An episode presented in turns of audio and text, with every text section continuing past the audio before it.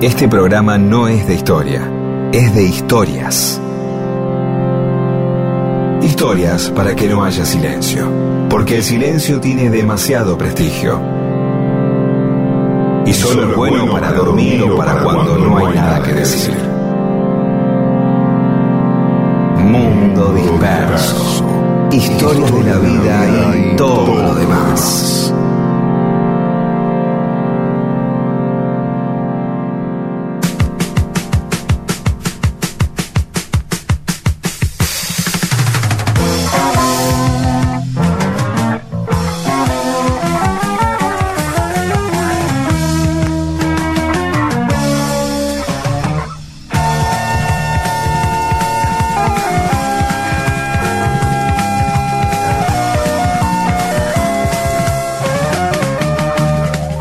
Hola, ¿cómo les va? Aquí estamos en Mundo Disperso, somos Rodolfo García, Pedro Saborido, Daniel Míguez. En el equipo también están Paula Weintraub, Olivia Dayes y Eamon. ¿Cómo andan? Buen día. Bien, Hola, ¿por qué no grabás una, digo, por lo menos decir la fecha, que bueno, estamos en 4 de abril, ¿no? Fecha que es muy importante, ¿no? Rodolfo, no, no importante por el 4, sino por lo que, por la fecha del jueves. ¿No? Exacto. El 2 de abril. el 2 de abril. Sí, sí, sí. También por el 4, ah, para mí, porque es el cumpleaños de mi hermana, le mando un beso, sí. Pero sí, el 2 de abril. este, el 2 de abril se cumplieron 39 años del intento de recuperación de las Islas Malvinas. Nuestro abrazo a todos los que perdieron a sus seres queridos ahí y a los que sobrevivieron y la pasaron muy mal después. Muy mal, mandarle un, un gran abrazo a, mi amigo Edgardo Esteban, gran periodista, del que recomiendo su última novela. Él ya había escrito eh, una que era Iluminado eh, eh, por el Fuego, que después Tristan Bauer hizo una, una película. Ahora hizo algo que no tiene que ver con Malvinas, sino que tiene que ver con su infancia en el oeste, en el conurbano oeste, que sobre los 70, su infancia, su padre, que se llama Tres Golpes en la Ventana, que es un novelón. Se los recomiendo encarecidamente. Después voy a dar bien el dato donde cómo lo pueden comprar si quieren. O este, o en la próxima lo hacemos, pero se los recomiendo ampliamente. Así que un abrazo a Edgardo. Sí, gran tipo, Edgardo, tipo divino. Y ya el primer libro aquel fue conmovedor, ¿no? Iluminado por el Sí, sí, sí, pero bueno, más allá de... Eh, digo, eh, también es esto, ¿no? A veces Edgardo dice, eh, bueno, yo soy, aparte, aparte de excombatiente, porque muchas veces hemos tratado, eh, el, pueblo argentino le debe, de alguna manera, a los excombatientes algo todavía, ¿viste? No, no, hubo una especie de negación. Yo una vez he hablado con Edgardo que, quedar marcado como excombatiente, pero simplemente no eh, eh, tratar de recuperar algo, de reparar algo, porque de alguna manera eh, uno los trata, se los ha tratado como si fueran exadictos, hay una negación sobre eso, ¿no? Digamos, como, como sociedad incluso eh, hemos, eh, tenemos un poco negado Malvinas con todo lo que significa Malvinas, más allá de, de, de la guerra, es una cuestión de soberanía, es una cuestión económica, es, eh, eh, es, tanto, Malvinas significa tanto, porque no tiene nada más que ver con la reivindicación de una soberanía de, tipo geográfico, tiene que ver con, con, la riqueza que hay ahí, con la historia, eh, tiene que ver mucho, es un tema muy amplio y pensemos que vamos rumbo a los 40 años de Malvinas. Es increíble, pero vamos a los 40 años de Malvinas, ¿sí? Así es, así es, así que bueno, vamos a escuchar algo de música, nos metemos en las historias, pero no queríamos dejar pasar el comienzo del programa sin recordar esta fecha tan importante para los argentinos. Mundo Disperso.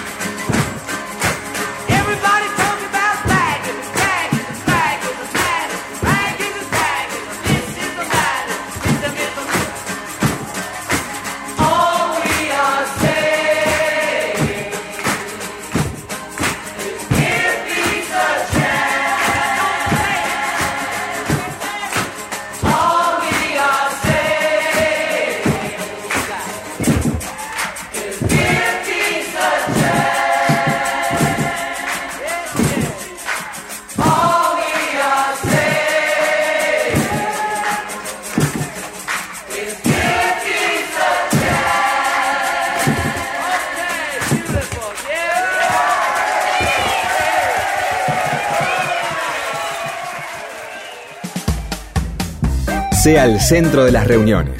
Escuche Mundo Disperso y apréndase las más interesantes historias para contar.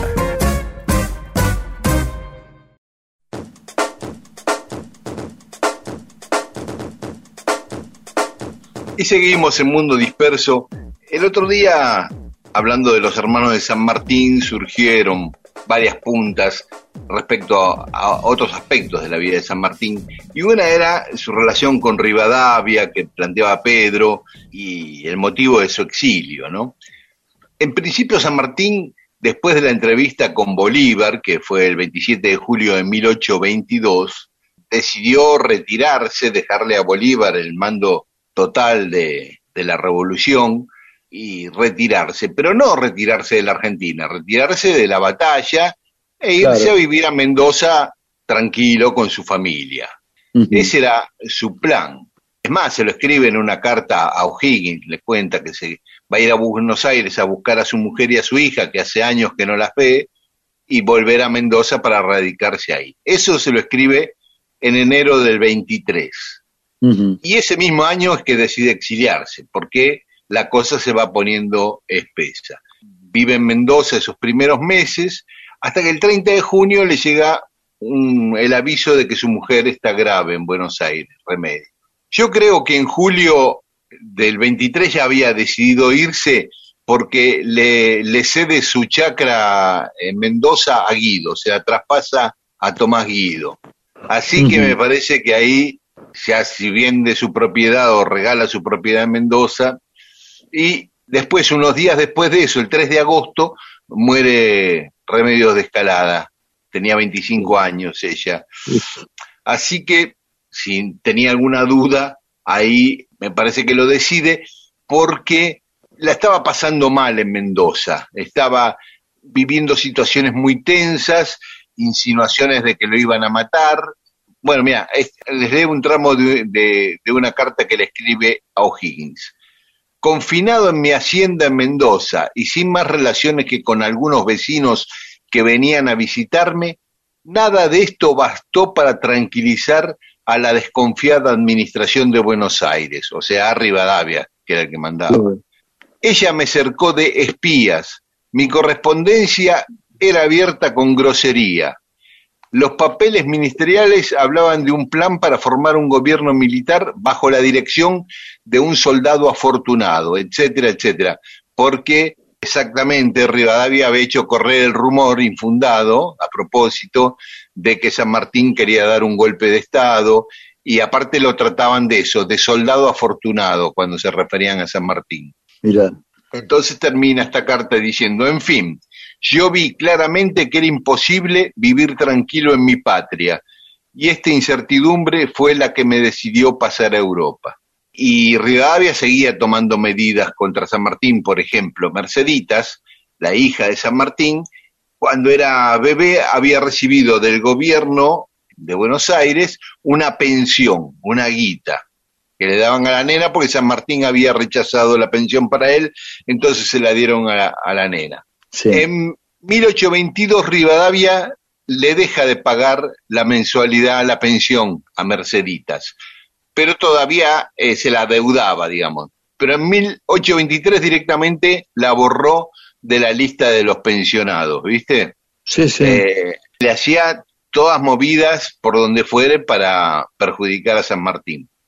El 20 de noviembre del 23, San Martín viaja de Mendoza a Buenos Aires ya con la idea de irse. Llega dos semanas después, el 4 de diciembre, va a la, a la Fonda Tres Reyes, que era el mejor hotel que había en ese momento en Buenos Aires, frente a la Plaza de Mayo, y de ahí deja las valijas, se va a la casa del suegro, que estaba en Reconquista y Perón, pero no estaba ni la suegra, el suegro había muerto, ¿no? Pero ni la suegra ni su hija, Merceditas averigua y es que se habían ido a su quinta, era en verano y ya se habían ido a pasar el verano a la quinta que estaba en Parque Patricios, ahí en la plaza del Parque Ameguino, en Parque Patricios, en Caseros y Monasterio estaba la casa esa.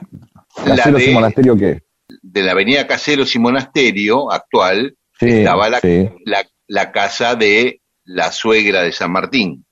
Ahí ah, es donde murió, ahí es donde murió Remedios y ahí es donde estaba la suegra de San Martín con su hija, con Merceditas. la hija de San Martín.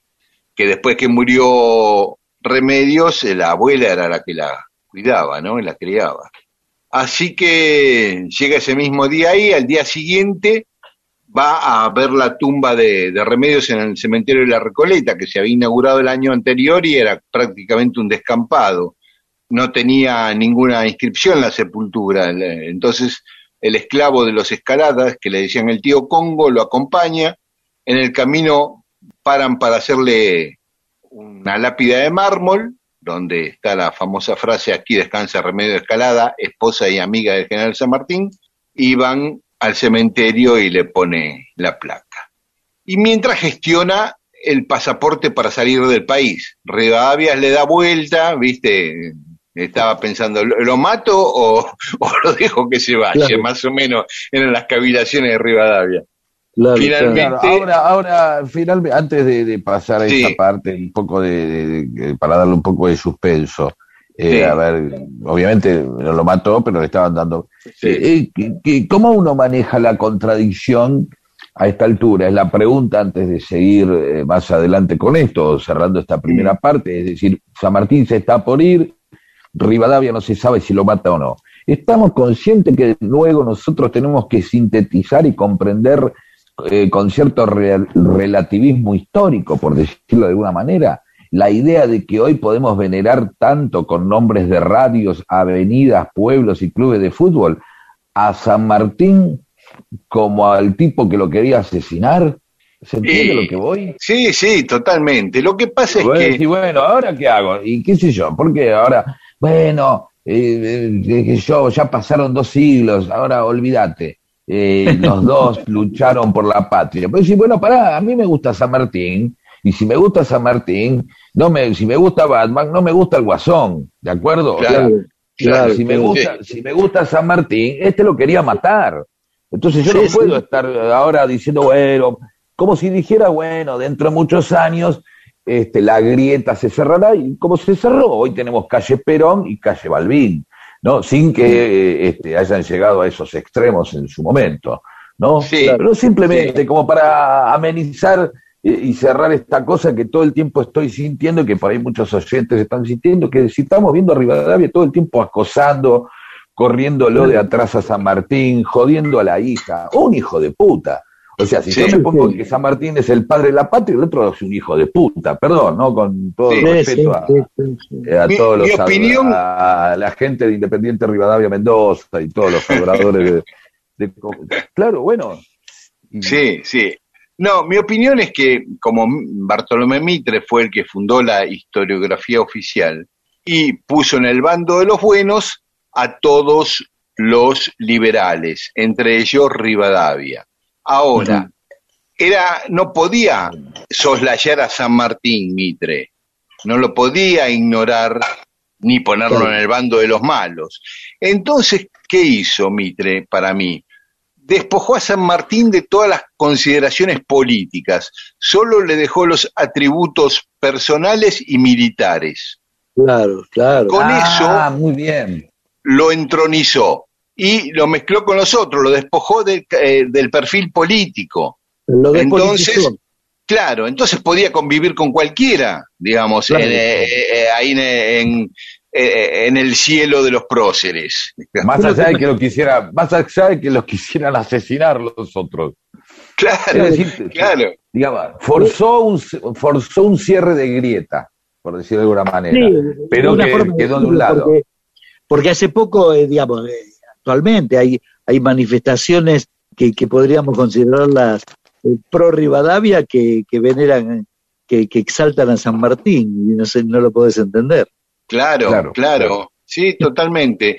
Pero yo creo que pasa por ahí. Y no es que cerró toda la grieta, porque no es que le buscó atributos a Facundo Quiroga, a Chacho Peñalosa. No, no, no. Dijo, bueno, este tiene que entrar, es como el Maradona de la historia, no, no me queda otro que meterlo adentro. Digamos, cruzó los Andes, viste, un par de cosas que no se podían negar, por decirlo de alguna manera. Bueno, seguimos después. de la historia. Claro, ¿podemos seguir después? Dale, escuchamos algo de música y después seguimos contando la historia de San Martín yéndose a Europa. Mundo Disperso historias de la vida y todo lo demás.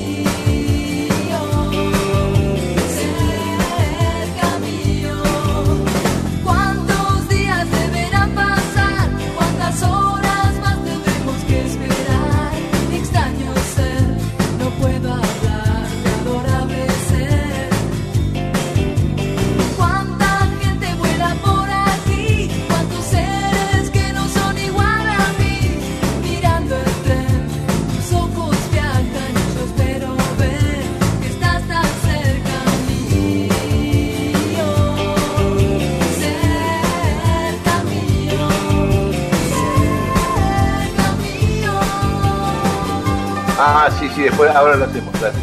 Recalculando, Dale, ¿Está Rodo? sí, sí, estoy, estoy. recalculando, Ah, vamos. Dale, vamos. recalculando. Y seguimos en Mundo Disperso, estábamos con San Martín en Buenos Aires, gestionando el pasaporte para irse del país.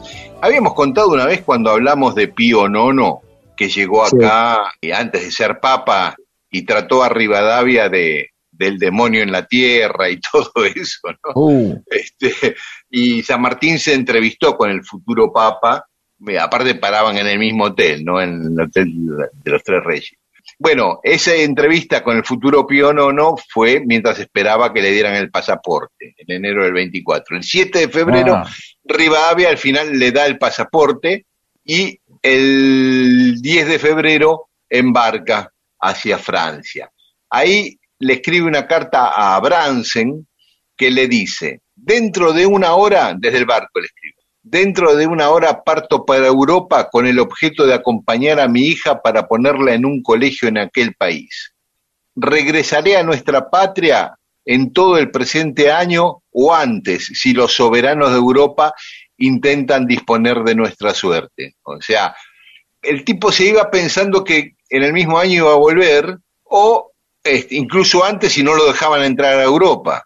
Y sí, la, la idea de ir a, a- a llevar a la hija a estudiar allá, porque eh, él, bueno, él se llevaba con su suegra horrible, ni se hablaban, ¿viste? Siempre, desde que se puso de novio con, con remedios, la suegra lo qué lindo trataba. tema la, la suegra de San Martín. Qué lindo Sí. tema. Que, que es, y como que sea como la suegra de verdad, las suegras de Verdaguer, que son malas y no se Sí, hablan. Bueno, lo, trataba de raro. El tipo dice, pero suegra, dice, ay mamá, cruzó los Andes, no importa, no sé qué, qué le viste a él. No, qué cosa. Hay que ser suegra de Exactamente. San Martín y no darle bola, eh. Puta madre. Claro, Lo trataba de, de soldaducho y cosas Claro, así, ¿no? cruzó los Andes. Bueno, dice, qué sé yo. Cualquiera Eh. cruza los Andes. Sí, claro. Miralo a Rivadavia, él sí que no, tipo. eh, Pero cuando él viene a reencontrarse con su hija, pensemos esta situación. Para la nena era un desconocido San Martín. Se habían despedido cuando ella tenía dos años y ahora tenía siete. O sea, Claro. claro, muy chiquita. muy chiquita. Eh, viene un tipo, soy tu papá, y ni se debía acordar. Chico, ¿vos tenés recuerdo de los dos años? Nadie tiene recuerdo de cuando Claro, tenía dos años. Claro. Y encima San Martín se encuentra con que la nena es traviesa, maleducada, ¿no? Y la critica a la suegra, ¿no? Le escribe, por ejemplo, una carta a Olazábal, donde le dice, la chicuela es insubordinada, ya ves, educada por la abuela. Claro. Términos, términos militares, ¿no? Para, para calificarlo. Claro, después le escribe a Guido, cuando ya estaba en Europa con la nena estudiando allá. Cada día me felicito más de mi determinación de haber conducido a mi chiquilla a Europa y haberla arrancado del lado de doña Tomasa. Esta amable señora, con el excesivo cariño que le tenía, me la había resabiado, como dicen los paisanos. Era un diablotín. bueno, y así. Bueno, de hecho cuenta también en otras cartas que en el viaje en el barco a Europa eh, la tenía castigada casi todo el tiempo por los quilombos que hacía Mercedita, ¿viste? La dejaba encerrada en el camarote. Pero bueno, no, esta idea de que él no pensaba quedarse para siempre en Europa, ¿viste? Y bueno, finalmente llega a Le Havre, Francia, y los franceses no lo dejan entrar, ¿no? Ven los papeles que llevaba y era un revolucionario Claro. americano. Un peligroso. Eh, sí, eh, no lo dejan entrar, le avisan al gobierno de España y al gobierno de Inglaterra que estaba este tipo ahí queriendo entrar a Europa. Y en Inglaterra le dicen, bueno, nosotros no, no tenemos problema, que venga para acá, porque él tenía muchos vínculos con Inglaterra, ¿no? San Martín. Antes de venirse a, a la Argentina, después de abandonar al ejército español, él pasa un tiempo en Inglaterra armando todo el regreso a la Argentina, integrando una logia inglesa. Y ahí que la integra Manalvear, Chorrarín, todo lo, Zapiola, todos los que vinieron con él eh, en el barco, ¿no? Claro. Así que se va a Inglaterra. Está prácticamente un año viviendo en Inglaterra. Por ejemplo, lo nombran ciudadano ilustre en Banff, una ciudad de Escocia. Está ese año, mientras el hermano, justo Rufino, estaba intentando que Francia lo deje entrar. Francia no lo dejaba entrar y el hermano que vivía en Bruselas le dice, bueno, venite a vivir a Bruselas conmigo. Y ahí se va a Bélgica. Y yo digo, él no abandonaba la idea de volver, por supuesto no pudo volver ese año, en 1824, ni en el 25, ni en el 26, pero en 1827 Rivadavia renuncia a la presidencia. Y San Martín, que estaba siempre atento a las noticias de la Argentina, le empieza a picar el bichito de volver. Claro. Cuando se entera lo que está sucediendo acá, en 1828, con Dorrego en el gobierno, decide venir. Dorrego había sido un oficial de San Martín y San Martín lo quería mucho. Entonces decide venir. Cuando llega al puerto de Buenos Aires, era el 6 de febrero de 1829. Hacía un mes y pico que la Valle había fusilado a Dorrego. Claro. ¿Mm? Cuando salió, Dorrego estaba gobernando. Cuando llegó a Buenos Aires, Dorrego estaba muerto. Sí, sí, lo habían fusilado. Entonces se entera cuando llega al puerto que habían matado a Dorrego y no desembarca. Es más, Lavalle lo va a ver al barco y le ofrece ponerse al frente del gobierno, porque Lavalle también había sido oficial de San Martín. Y San Martín le dice, obviamente, que no. No se sabe el contenido de esa charla. Yo me imagino a San Martín reprochándole o quejándose o amargamente de cómo fusilaste a Dorrego, ¿no? Algo le habrá dicho, Claro. me imagino yo.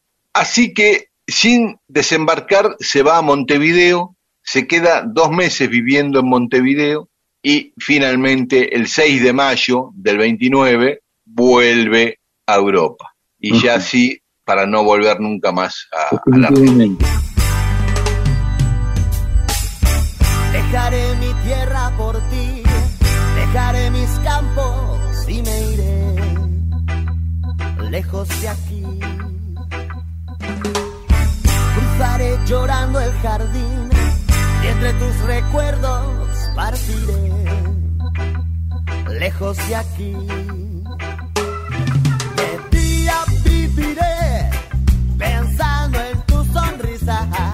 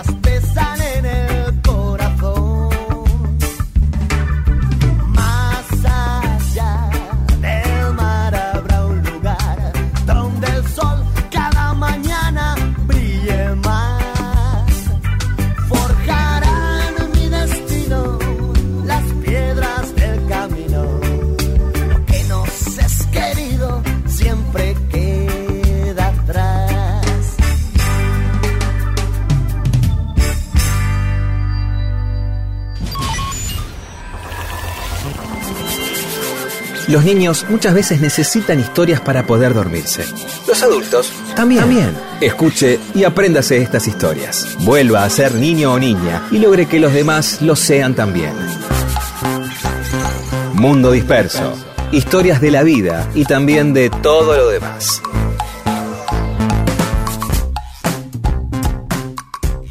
Y seguimos en Mundo Disperso. Eh, vos, Pedro, Yo, eh, primero que quisiera hacer una aclaración con respecto a, lo de la escuela normal, ¿no? Porque obviamente uno, uno este, tampoco sabe lo que es la palabra bachiller, no sé a qué refiere. Yo, yo- yo soy técnico en electrónica, está claro que sí, sí. soy un técnico de electrónica.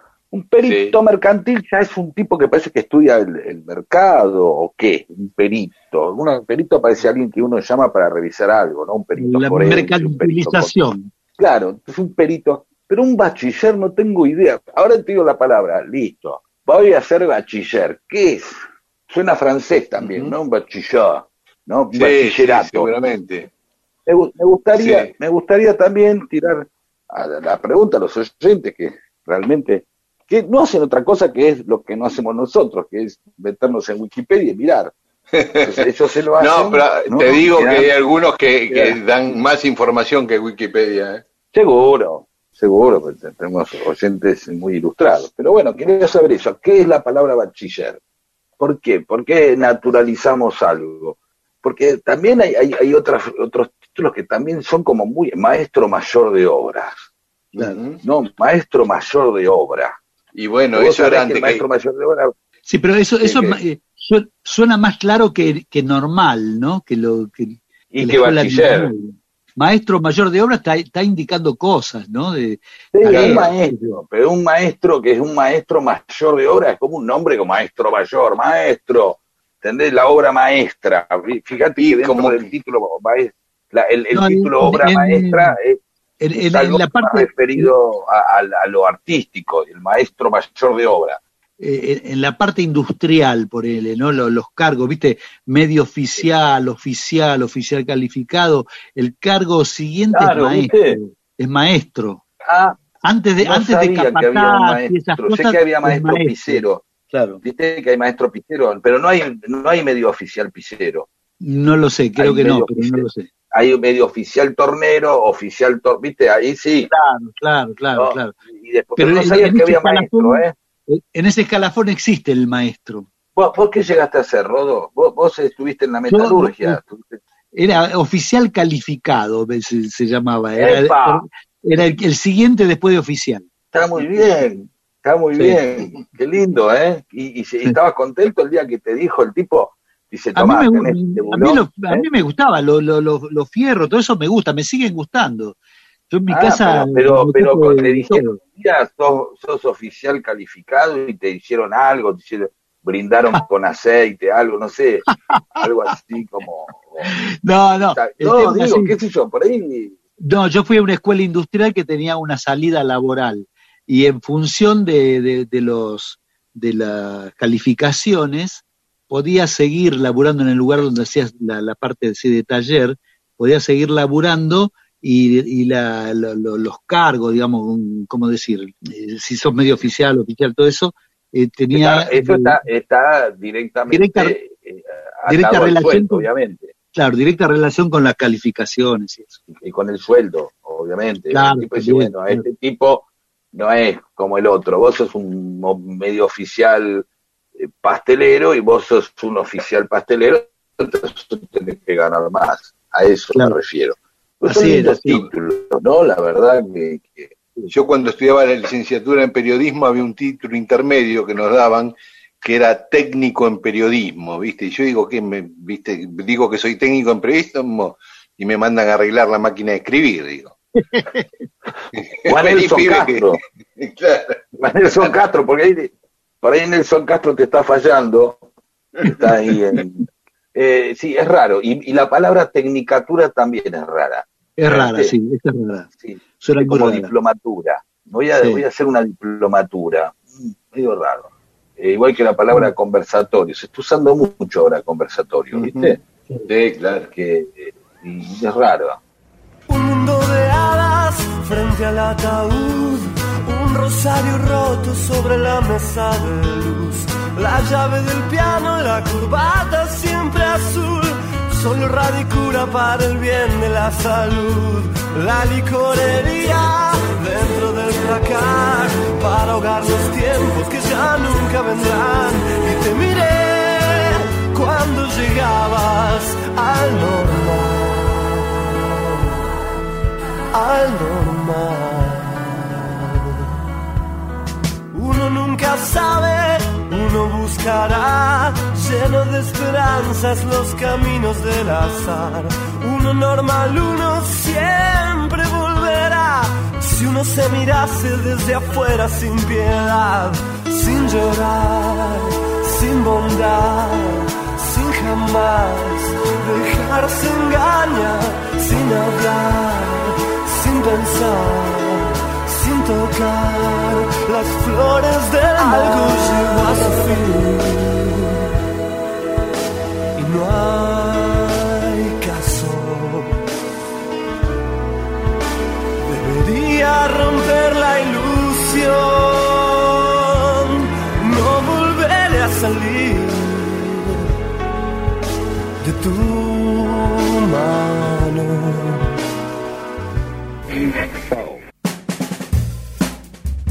Mundo Disperso.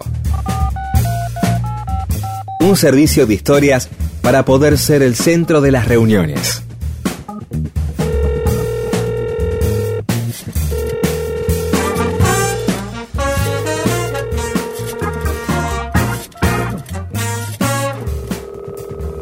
Y estamos en Mundo Disperso y tenemos mensajes de los oyentes. Así es. China Amigues dice, yo con los redondos decía una antiparra va en vez de una tipa rapaz. Me di cuenta bastante de grande. Claro, una antiparra. Bueno, tratándose de una letra de, de, de Solar, el tema es la, la- eh, a ver, no es que vos estás con eh, letras que medianamente tienen una prosa realista o eh, Sí, la digamos, sonrisa de mamá. Es más convencional. eh, y Spinetta, García también, el rock te da como para que uno pueda meter cualquier cosa, no porque los, escri- los que escriban, escriban, pero una tipa rapaz, y bueno, entonces una antiparra, ¿y ¿por qué no puede ir una antiparra va? eh, tratándose de un tema de, de- de los redondos. Yo Claro. Bueno, yo, ¿sabés Claro. que yo coincido? Yo creía que era no una antiparra va, pero yo decía una antiparra más. Pero coincidía bien, en, lo, en antiparra más entender en una antiparra. Claro, como Mm. algo más que te este que tenés delante de los ojos o que te hace Mm. ver la realidad de otra manera. Bueno, y Carlos Baigorria dice, los escucho siempre esperando que cuenten lo que promete contar en otro programa. Y así estoy, enganchado todos los domingos. Claro, e- ese es el truco, es el truco de, de- de- de prometer temas apasionantes que somos incapaces de desarrollar, obviamente. Pero que están por venir, digámoslo. Siempre. Guillermo Fonts dice, Edgardo Suárez tenía un programa de música en la tele, hoy, música hoy. Quiso hacer un Woodstock cerca de la Laguna de Lobos con todo el rock y el blues. Es cierto, es cierto. El programa es en la tele, si no me equivoco, lo presentaba ahí él sobre un taburete, una cosa así, y tenían en el estudio, no me acuerdo, creo que era un tigre, de verdad, un tigre, un león, una cosa así. Estaba totalmente domesticado, ¿no? Obviamente. Pero un día se puso juguetón, en- entró a correr por el estudio y los camarógrafos, los iluminadores se tiraban en palomita ante la primera puerta más cercana. Más o menos como el elefante de Tantor. Claro, una cosa así. Y, lo de Lobos también es cierto, era, era, iba, se iba a hacer una, un gran festival, una especie de gusto local en- eh, cerca de la Laguna de Lobos, y después el mal tiempo, lluvia, bueno, frustró todo. Claudio Baldoni. Se extraña la media hora faltante. Es como si una pizza llegara con dos porciones menos. Y aparte dice, les propongo un tema. Es la historia de cómo se llegó a publicar el libro La conjura de los necios. La historia de su autor. Bueno, vamos a verlo. Es, eh, no lo leí, es un libro muy famoso de Tull. Está bueno, vamos a buscarlo. Gustavo Hernández, vamos a hacer una campaña para que estén más tiempo en el aire. La pregunta es, ¿ustedes quieren laburar más? y, y Reinaldo Reiser agrega, Sí, mucha campaña, mucha campaña, pero mirá si los hacemos laburar más y por la misma plata. Melancólico Caballero de Maldona Speed hace un chiste que, que dice, no escuché a ningún humorista bromear sobre que Arroyo es ministro de Desarrollo.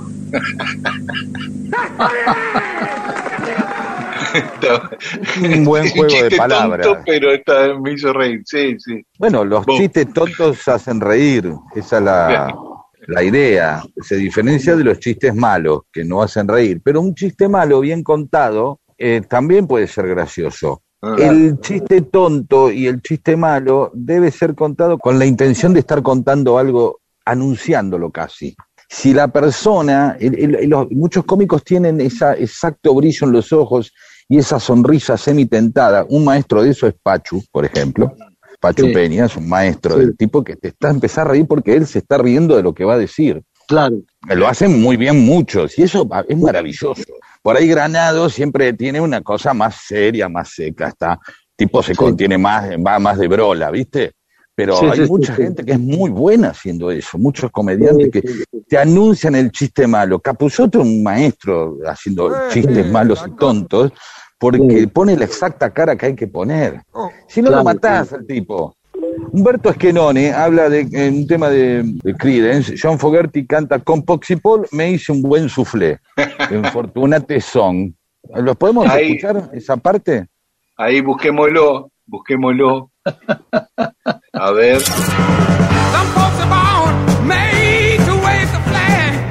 Sí, sí, sí, parece eso. Claro, sí, con Poxy Paul. Ro- Ro- Ro- Roberto, Roberto Armando eh, Mellinger cuenta, dice, no hay ninguna historia de esos ultrachetos patricios y garcas que tenga algo bueno, porque se ve que venimos contando historias de gente que, eh, digamos, pues la, la patina, qué sé yo.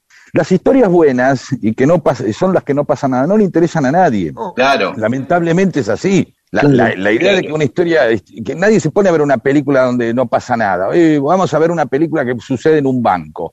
¿Y qué hace? Abren, laburan, comen al mediodía, la pasan bien y se van. Si no hay algo que pase ahí, una broma, algo, un asalto, alguien que se afana guita, ¿para qué vas a ver una película? claro. Entonces, las, las historias, uy, bueno, mirá, las aventuras, se cruzó, quedó trabado. ¿A quién le importa? En el canal de Suez hace 10 años que no escucho hablar del canal de Suez. Claro. Ahora, entonces, todos estos tiempos, eh, se quedó trabado un barco, mirá qué quilombo. Y muéstrame el, el canal de Suez funcionando habitualmente. Y un embole. Un embole, Eh, un este, recontra embole. Claro, ahí pasa un barco, ahora pasa otro, ahí va otro, ahora viene otro barco, y eh, este se trabó y explotó. Así que lo siento, eh, vamos a contar historias de que, que se- tendremos que hacer una sección historias de gente que la pasó bien y que no le interesa a nadie, precisamente por eso. Es como los jugadores de fútbol que se retiran y están bien. Che, Claro. ¿qué es de la vida de tal? Está bárbaro. Ah, qué bueno. Tiene una agencia de autos. Mira qué bueno. Es socio de TIC Sport en Uruguay. Ah, qué bien. No, la gente se acerca a la historia cuando hay tragedia.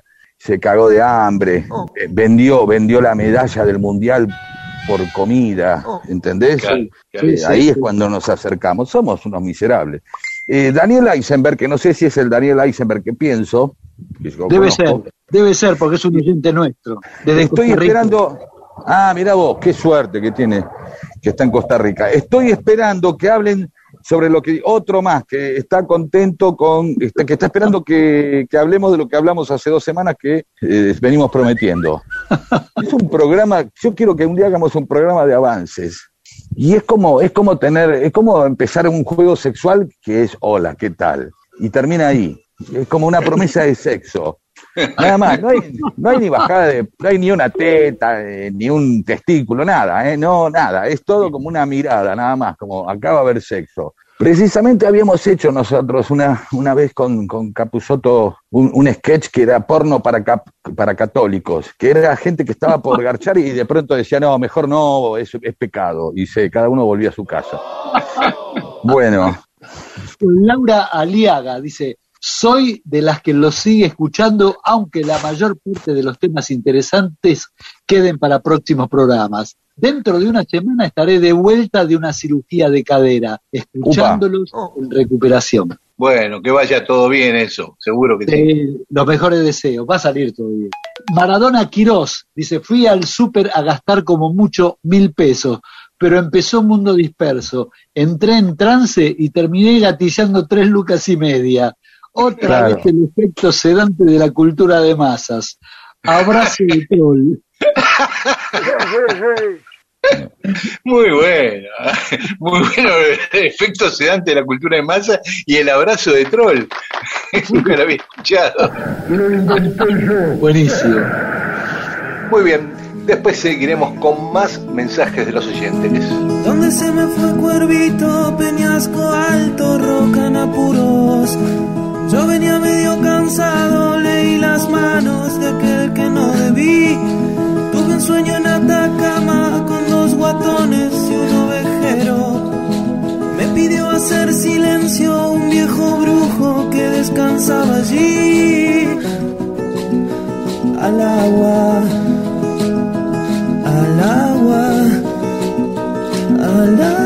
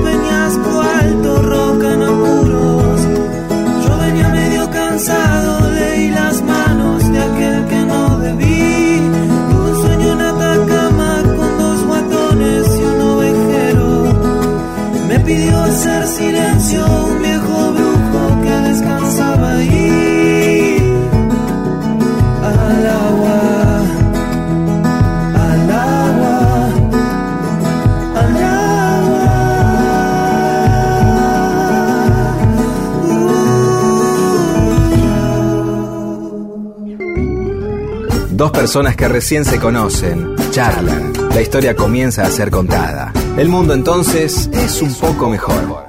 Y esas personas pueden incluso hasta tener sexo. Y todo gracias a Mundo Disperso.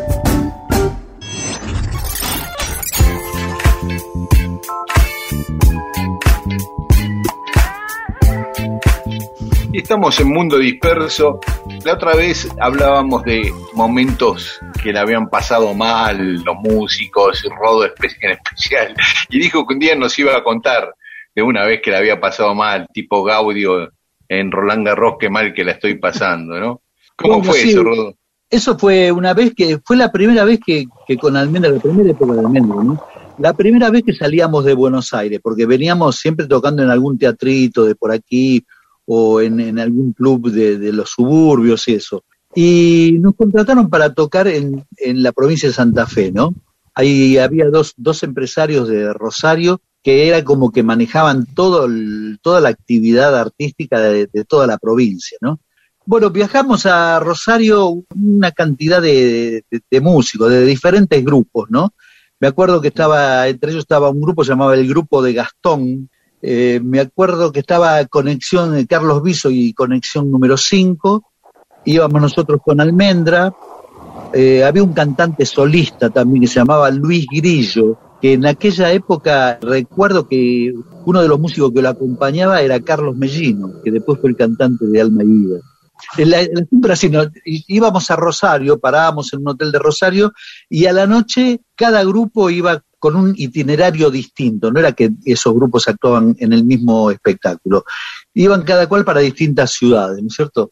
Entonces, este, bueno, llegamos temprano a Rosario, em, paramos ahí en un hotel, si no me equivoco, el hotel se llamaba Hotel Central, ¿no? Y resulta que andábamos deambulando por el hall del teatro un montón de, de- de- de músicos sin saber muy bien qué hacer. En aquel momento nosotros llevamos nosotros, con nosotros viajó Papo, que todavía no había empezado su, su carrera así que todo el mundo ha conocido, ¿no? Vino con nosotros, medio lo hicimos pasar como si fuese un plomo. Esto Ah. lo quiero aclarar porque después va, va- alguien va a decir, eh, Rodolfo dijo que, que va por el plomo de Almeda. No era así. Estábamos, nos veíamos Era muy un así, amigo que lo hicieron entrar eh, simulándolo Claro. como plomo. Claro, estábamos muy pegados en esa época, viste, nos veíamos muy seguido, qué sé yo, y cuando se enteró que teníamos que ir a tocar a Santa Fe, yo, uh, voy con ustedes, voy con ustedes, y la manera de, de colarlo era hacerlo pasar por, por un asistente, ¿no? Claro. Cosa de tener el, El hotel, el viaje, todo gratis. la comida, el viático, yo, todo eso. Entonces, este, bueno, andamos ahí. de- Perdón, de- qué, qué feo, eh, digamos, eh, son cosas que prescriben. Si vos dijeras que esto ocurrió hace tres días con alguien, es un papelonazo, ¿no? Es Claro. un escándalo. Dice, che, Rodolfo García fue a tocar a Monteviejo, o no, ahora cambió a, ¿cómo se llama? Rondeman. a Rondeman. Hizo pasar a 15 personas, se hizo entrar la batería de un fierro, cada uno entraba algo distinto, hizo pasar a 15 personas gratis. Y me dice, no, viste cómo es Rodolfo, tiene muchos asistentes y tiene siempre cambió con un entorno que le soba la media, como todas las estrellas de rock. Entonces, está el que lo peina. Está, y tiene uno que le rasca la espalda, este, Claro. y- pero esto hubiera sido algo lamentable. Pero como pasaron mucho tiempo y es papo, ho- hoy es simpático, ¿no? Esa transgresión. Perdón. y además eh, eran muy jovencitos, además eran pibes. Sí, sí, Claro, sí, sí. sí, no se espera a alguien de más de 50 años que hace pa- colar a alguien, ya es un papelón, digamos, ¿no? Claro. Entonces, bueno, eh, estábamos, andamos, como venía comentando antes, así medio deambulando por ahí, por los pasillos del hotel y por el hall. Entonces empezamos, che, ¿y si, y si armamos una zapada? Porque en esa época era pasión armar zapadas, ¿no? Siempre, todos los viernes que no, que no tocabas, este, alguien te decía, che, hay una casa de un amigo este, que la, la, la presta para que hagamos una zapada. Íbamos todos ahí, nos juntábamos y nos mezclábamos a zapadas. Entonces alguien dijo, che, ¿por qué no armamos una zapada? ¿Y dónde? Y mira, acá al lado ahí está la, el- la cochera del hotel. Entonces, de- pegado al hotel estaban la- las cocheras, ¿no? Que era un espacio bastante amplio y tenía arriba con un, como un tinglado pa- parabólico con esas chapas transparentes, ¿viste? De medio de Sí, plástico, ¿viste? sí. Entonces empezamos a carrear los equipos y la batería, todo para, para, el- para ahí, para la cochera. Armamos y arrancamos zapando a full, ¿viste? Y rock and roll y blues y qué sé yo. Y al rato empezó eh, una pedrea contra el techo de, ese, de, plástico de los edificios vecinos, ¿viste? Los edificios vecinos no se bancaban el, el ruido y empezaron a tirar piedra de todo. Bueno, por supuesto vinieron, eh, vino el conserje del hotel, el gerente, qué sé yo, ¿viste? Medio nos retó y bueno, nada. Tuvimos que desarmar todo, meter todo de vuelta este, adentro este, y suspender la zapada así abruptamente. Eso fue una parte. Tuvimos en el mismo día una segunda parte así medio, medio fea. Fuimos a tocar a un par de localidades, si no me equivoco, una era San Jorge, Rafaela, una cosa así. Creo que tres localidades. Y nosotros no teníamos la experiencia de, de- salir a, a estos lugares, era como una novedad. Íbamos copados, viste, como si saliéramos de gira por, por, por, un- por otro país, viste. Y llevamos el repertorio, el mismo repertorio que tocábamos en los conciertos y eso, ¿no? Entonces empe- empezamos a tocar, eh, mientras tocaba, que eso, Ana no duerme, por ahí se bancaba, pero de repente tocábamos temas como eh, Plegaria para un niño dormido, Figuración, y en un momento empezaron a volar pedazos de hielo al escenario. En esa época, no había- en esta época no había los rolitos, ¿viste? Era, era la, la típica barra de hielo rota así con el pinche ese que usaban.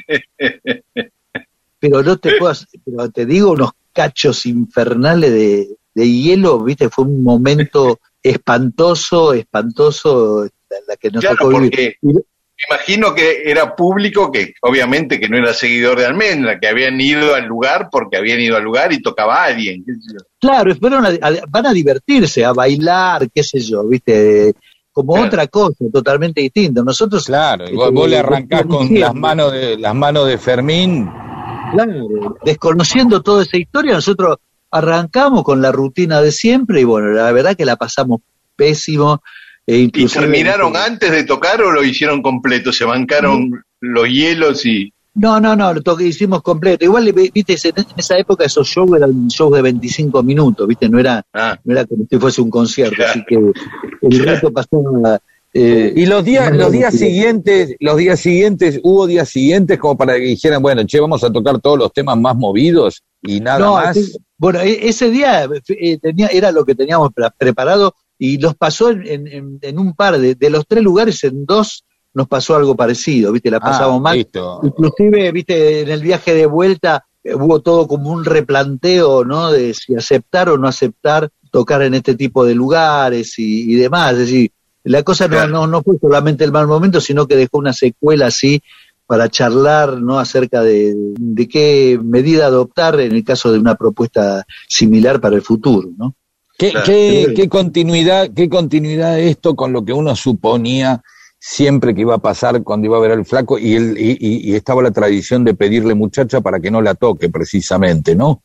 Eh, Claro, claro. hay, hay una línea ya que quizás empezó ahí, y dice, ya está, ya me tiraron hielo alguna vez. este, y, y listo. li- Ahora, a partir de ahora, voy a, y por ahí estaba buscando el flaco el momento en que alguna vez le vuelvan a tirar algo, y no, no, no lo logró, pero, pero claro, e- estas cosas muchas veces tienen que ver con las confusiones de, del empresario o del mismo grupo, o de decir, che, mirá, vení, eh, ¿dónde es? Y bueno, eh, tenemos a Jaco Pastorios, ¿y por qué no lo mandamos a Bamboche de Flores a las 2 de la mañana un sábado? Claro. Y el tipo va y empieza a tocar y la gente, digamos, eh, es como algo, digamos, son cuestiones contextuales, ¿no? Claro, claro, Este, claro, claro. eh, Es como poner a Miroslavito eh, este, un, eh, a las 12 de la noche el 31, ¿no? Claro. Este, o, o poner a Alberto Gismonti en sus temas, o Hermeto Pascual, vamos a poner a Hermeto Pascual, así baila la gente, no va a ocurrir. Claro, Eh, no, no digo que no se pueda bailar el Meto Pascual, ¿ok? Pero digamos que la propuesta no es la más adecuada, este, este, No. si uno tiene ganas de, de andar chocando este, jarras de clericón en el aire, ¿no? Pero después quiero hablar otra cosa con respecto a, a los ruidos molestos. Puede ser dentro de un ratito o en otro programa, Dale. no sé, pero lo vamos a hacer. Dale, Dale, dale. y yo me, me vino a la memoria un libro que acabo de leer de un viajero inglés viajando de Buenos Aires a, a Santiago de Chile por las postas y más o menos la pasó igual que Rodo o peor. Y un día lo voy a contar porque esto, de qué mal que la estoy pasando en las postas, me hizo acordar un poco. Así que un día, este, o después tu historia y otro día la del viaje. Sí, te- se me ocurren otras historias para prometer. Eh, una donde la pasó mal Perón, digo, porque voy a encontrar alguna donde la pasó mal Perón, eh, y alguna otra más. Todas promesas, todas promesas. Dale, dale. Ana no duerme,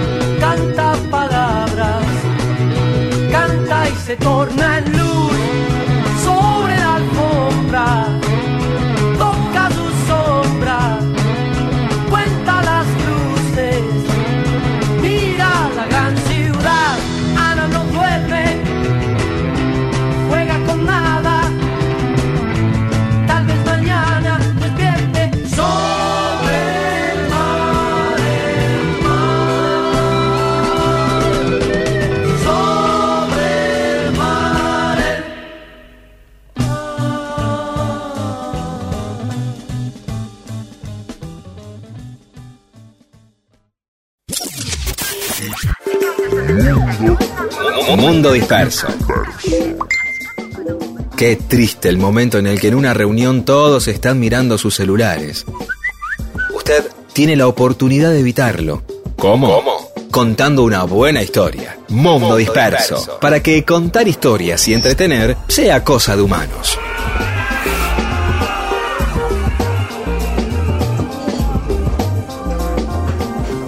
Más mensajes de los oyentes en Mundo Disperso. Gabriel Britos dice que en un reportaje en una radio rosarina, Rubén Goldín, eh, hablaban sobre el halo de los santos y que recordó el que Rodolfo García al enterarse que hacían un recital a beneficio del músico rosarino, se tomó un colectivo en retiro y viajó para participar. Todo un gesto de solidaridad. A mí no me extraña, ¿fue así? Sí, fue así. En realidad, en realidad no fue para, para participar, ¿viste? Me enteré y fui, fui como espectador. Quise, quise Ah, estar.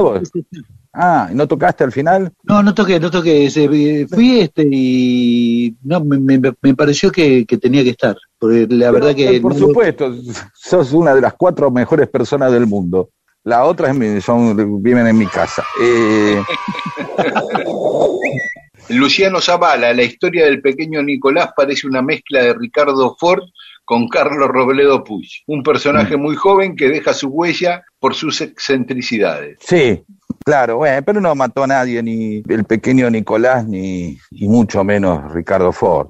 Este, y Beto Tarrío dice, es historia, pero bueno, claro, tiene esas características de, de esos personajes, por eso nos llama la atención, de nuevo, porque eh, es, es una exuberancia este, que, que- que- que rompe la medianía. Son una- lo cual provoca una especie, de- al mismo tiempo que son como los ladrones de banco que no matan gente, provocan fascinación. Por eso las películas de estafadores a la gente le gusta, porque si estafan a gente pobre, es un hijo de puta, pero si estafan a alguien rico, la gente le goza de eso. Vamos a estafar a alguien para que las monjas no tengan que cerrar el orfanato. Y ahí, eh, sí, ahí hay como una transgresión que se acompaña, la gente festeja eso. Ah, Por eso festeja Robin Hood, porque Claro. básicamente Robin Hood decía el que le roba a los ricos para darle a los pobres. Entonces ahí aclaraba, ah, bueno, un- y metían un cura, estaba el fraile Toc, ¿se acuerdan? Que eso hacía que, digamos que, bueno, tenía un cura tercermundista ya apoyando, ¿entendés? Ya tenemos un cura, un gordo, simpático, obviamente no la ponía, pero porque era cura, pero más, más o menos la, la gente le gustaba esa historia de, pero que a su vez defendía a otro rey, ¿no? Porque era el que estaba, se había ido a las cruzadas, ¿se acuerdan? Como en la historia de Robin Hood. No, no me la acuerdo. Bueno, digamos, Después la leo. es básica, digamos, medianamente. Pero vamos a ver de dónde viene Robin Hood. Eso es lo que es lo interesante. No, yo me acuerdo que le robaba a los ricos para darle a los pobres y Nada más. que y que estaba en el bosque de Sherwood, Sherwood, algo así. Sí, Bueno, veo, no, el zorro la conoces, es una de un Sí, tipo que no, el zorro. que lo ayudaba. Ah, No, Y el Batman, zorro ¿sabías era que Batman- fanático. Batman no era Batman, o sea, era Batman, pero era otro, eso lo sabías. Sí, Digamos, sí, Ricardo después- Tapia y todo, sí, sí. Sí, el chiqui. Y bueno, ¿y qué más? Ah, Beto eh, Tarrío dice, eh, es una historia similar, la del pequeño Nicolás, al personaje de DiCaprio en la película Atrapa- Atrápame si puedes. Es esos personajes que a la vez que provocan fascinación, están en el borde y no pueden terminar bien. Siempre no terminan bien porque eh, eh, ya- yo ya lo expliqué esto, que la misma comité de eh, consejero de películas de Hollywood, esos mismos que imponían que en todas las películas en un momento se tenía que ver una bandera yankee, un montón de cosas que no podía haber una película donde un tipo eh, terminara pudiendo estafar y quedarse con la guita.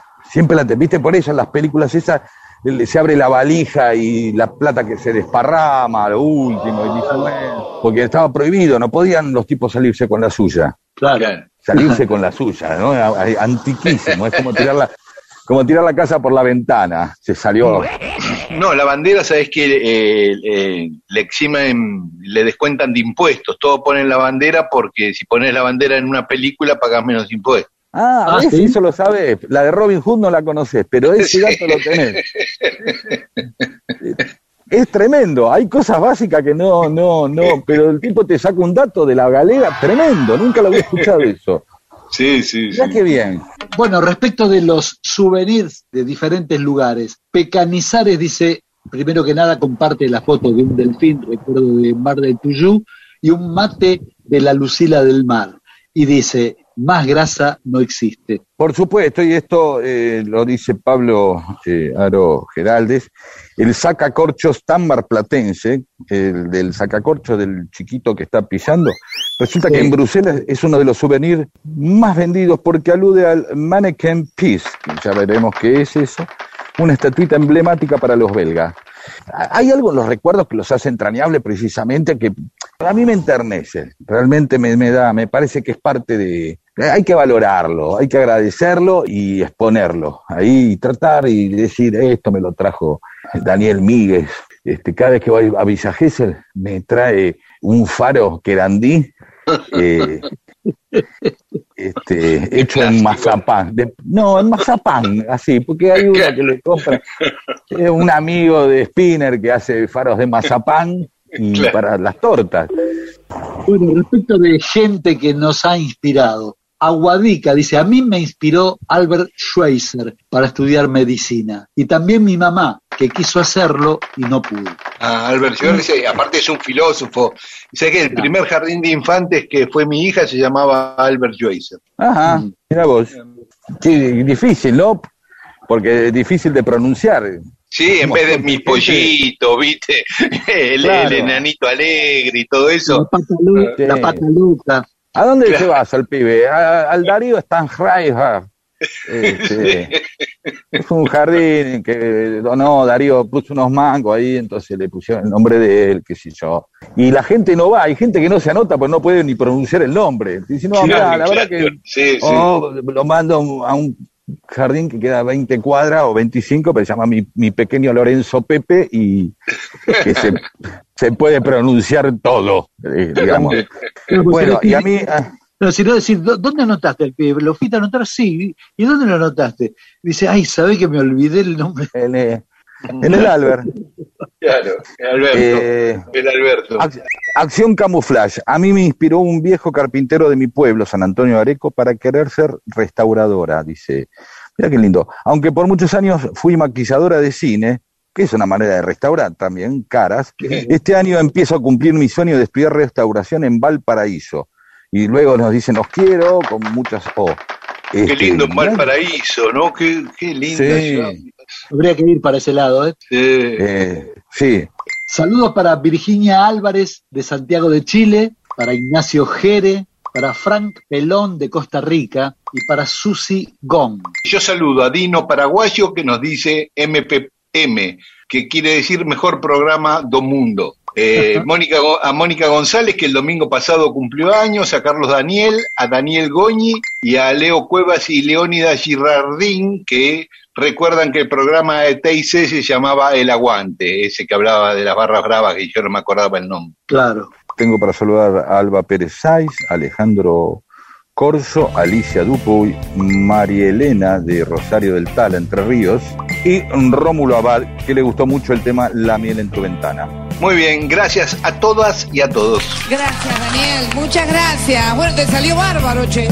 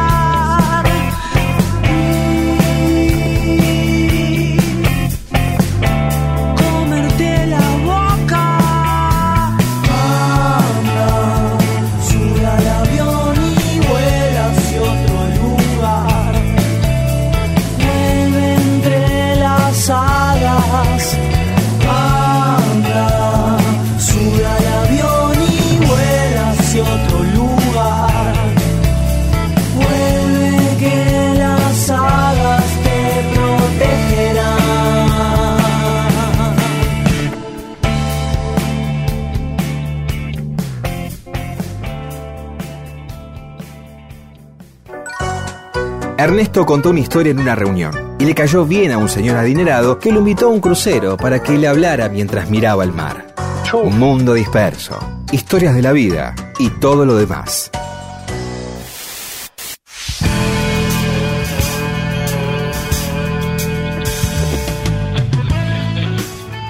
Estamos en Mundo Disperso y ahí, Pedro Saborío, que estabas haciendo señas para decirme algo. Sí, que Gabriela Roldán nos eh, comenta algo acerca, eh, y yo también lo estoy sintiendo, eh, eh, acerca de la gente diciendo, Epa, a ver si nos tenemos que encerrar de nuevo con el tema de la segunda ola. No sé si ustedes también lo están percibiendo, ¿no? Como diciendo, che, vamos a aprovechar que todavía hay unos días lindos y a ver si cierran de vuelta y entonces, este, y que- entonces el, el comentario es, ¿volveremos a repetir cosas en la segunda ola? ¿Cómo, ¿Cómo la vamos a vivir si tenemos una segunda ola? ¿Volveremos a recomendarnos libros y, y- y películas para mirar, hacer pan con masa madre, eh, tratar de pelotudo al surfer? ¿Se acuerdan eso del surfer? Que es parte de la historia, ¿no? Que fue parte del el surfer, la señora que, el, el otro que le pegó al guardia de seguridad porque no lo quiso dejar salir. Pues la gente fue soltando y hoy uno ve que en la calle un pequeño grupo hace cualquiera, siempre, ¿no? No muchos, la verdad. En proporción siempre son menos, son más, me parece que más la gente que, que- que sigue teniendo cuidado, ¿no? Como que. Pero es interesante esto para tener en cuenta de eh, saber, de poder prepararnos, porque quizás haya que volver, las vacunas van tardando en llegar, pero van, van llegando. Digamos que tengamos que seguir, decir que no nos gane el cansancio, porque el, el problema puede ser las inercias de los pequeños permisos, como los permitidos, ¿no? Es decir, uno agarra y dice, se entera de que casi no hay contagio al aire libre, ¿viste? Che, es muy difícil el contagio al aire libre. Eh, hoy estuve leyendo unos artículos sobre eso, casualmente. Che, eh, el contacto, los contactos de objetos casi no tienen este, casos, o no tienen casos, ¿no? Es muy difícil que alguien te toque, qué sé yo, una guaflera y vos la toques tres horas después y te contagies. O que alguien tocó un... Entonces la gente dice, eh, bueno, empieza a soltar una, empieza a soltar otra. Tener cuidado que estas pequeñas eh, permisos que aparecen a partir de aprender a manejarnos en la, en la, en la pandemia no deriven en descuidos mayores. ¿Se entiende? Como una especie de inercia donde, y bueno, ya que está, y también y me saco el barbijo, y, y besemos no, qué sé yo, ¿entendés? O tomemos soda del mismo sifón. Este, Sí, sí, sí, sí, sí, claro. Simple, simplemente eso. Por ahí se viene la segunda ola y va a decir, bueno, a ver qué cosas repetimos, tratemos de repetir las buenas costumbres y después quizás vuelvan todos los personajes de la, de la primera, ¿no? Porque fíjense que ahora ya no aparecen más los runners, y porque ya pueden correr, ni aparecen los terraplanistas, ni aparecen, y, y- y- y la gente que se quejaba de la vacuna rusa dejó de quejarse, ¿entendés? Siempre van a aparecer, aparecieron una, una gran cantidad de personajes que antes eh, no estaban en situaciones normales. Sí. Es decir, que esta segunda ola nos agarre con las mejores costumbres de la primera este, y, y no con las peores, nada más que eso. Con la mejor Sí, sí. experiencia de la primera, claro. Exactamente. Por favor, no hagas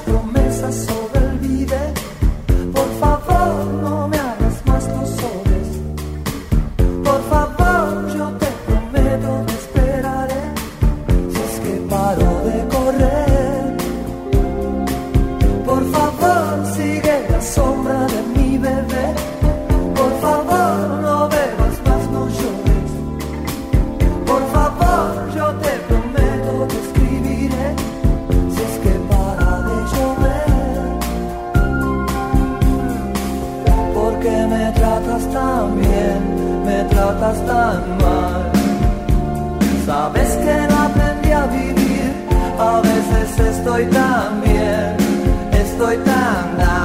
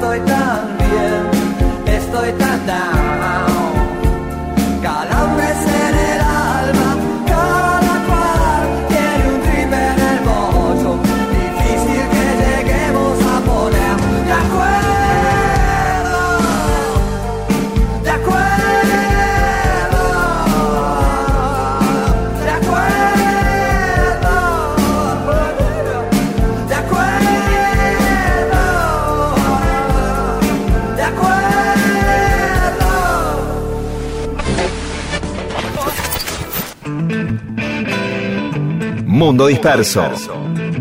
Mundo Disperso. Historias de la vida y todo lo demás.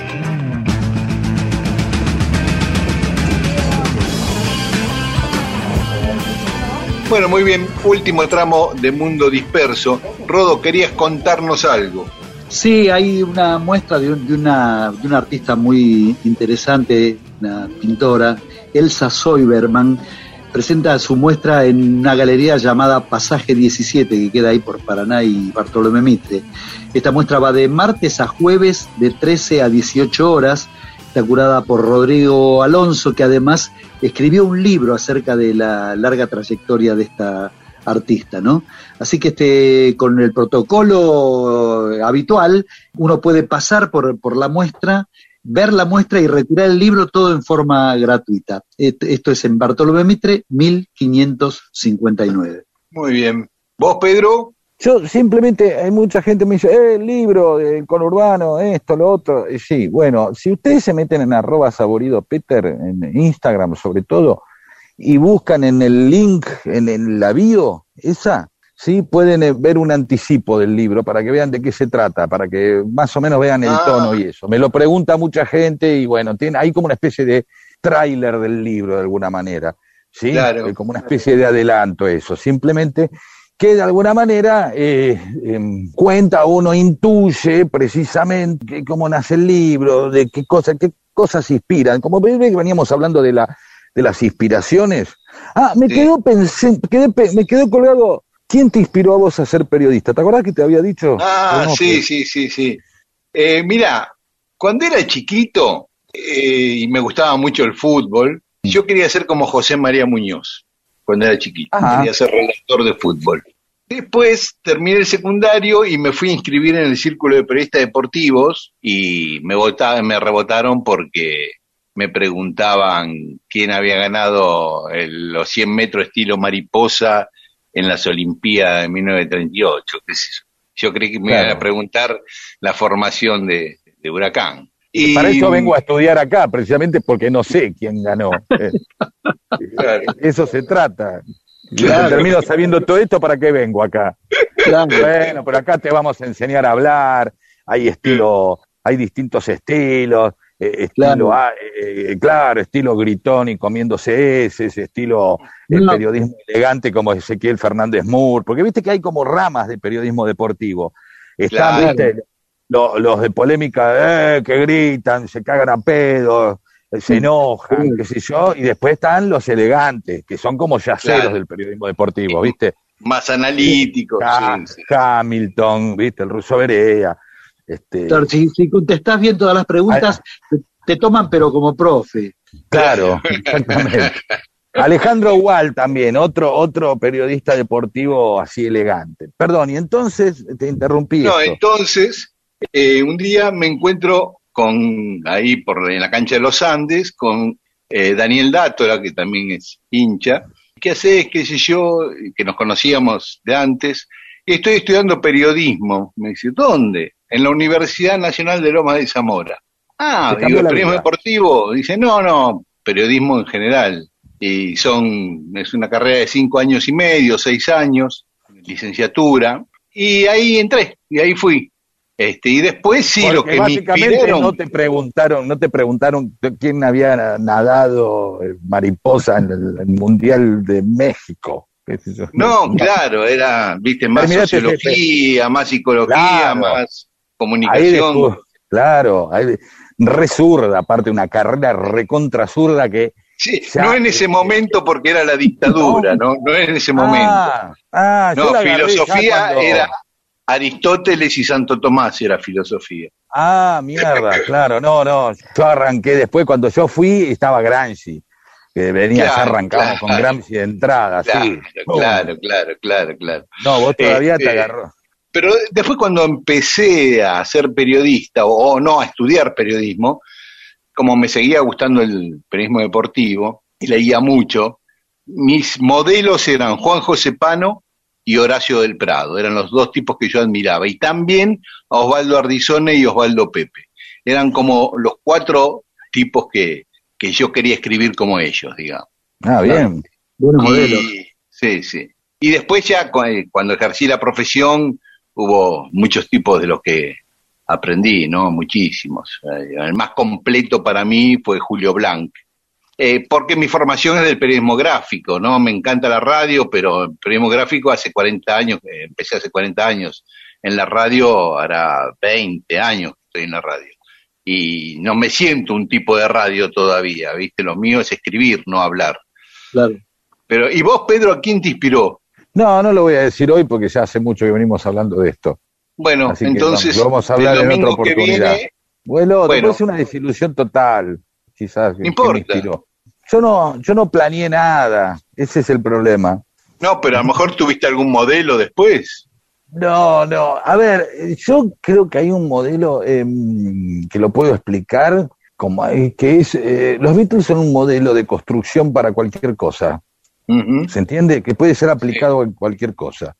La forma de construcción de sus canciones, la forma de construcción de sus discos y hasta su carrera. Es una construcción, digamos, para analizar y tomar como modelo, no para repetirlo, porque no lo vas a poder repetir, obviamente, no es que "Ay, quiero ser el John Lennon del humor o el John Lennon, me refiero a las formas de trabajo cuando uno analiza las canciones, cuando uno analiza las estructuras, uno puede aprender mucho a estructurar eh, narrativamente, ¿sí? Las cadencias. Entonces lo vamos a explicar eso con más eh, detenimiento, porque después obviamente uno puede haber escuchado tipos como Dolina o, los uruguayos, cosas que te han influido porque te han disfrutado hacer el humor, pero hacer humor, pero yo también terminé haciendo un poco humor de casualidad, no, no, no era algo que pe- pensé que quería ser humorista, parecí, yo quería ser periodista en realidad. Ustedes dos, eh, digamos, eh, de alguna manera representan mis dos grandes frustraciones, que es ser músico y ser periodista. ¿Sabían eso? Mira vos lo que venimos a descubrir un domingo a esta hora, a las 13.30. Es porque estás con el estómago vacío. Es estás con el No, estómago final, vacío. vamos a hablar de esto, pero de verdad, de verdad lo digo. Mirá Yo vos. quise ser músico y quise ser periodista y no me salió. Eh, Dale, este, dale. aparecía haciendo otras cosas, ¿viste? ¿Qué pasa también eso? ¿Viste? Que el tipo empieza, "Eh, yo empecé acá y, terminé, ¿dónde terminaste? ¿Qué sé yo? No sé, ahora manejo un jumbo. ¿Y cómo? No sé cómo fue. Terminé manejando, ¿viste? Eh, pero Nos vamos, Ahora nos encontramos el domingo que viene aquí en la AM 870 Radio Nacional y si quieren a la medianoche nos escuchan por la FM Rock también de Nacional.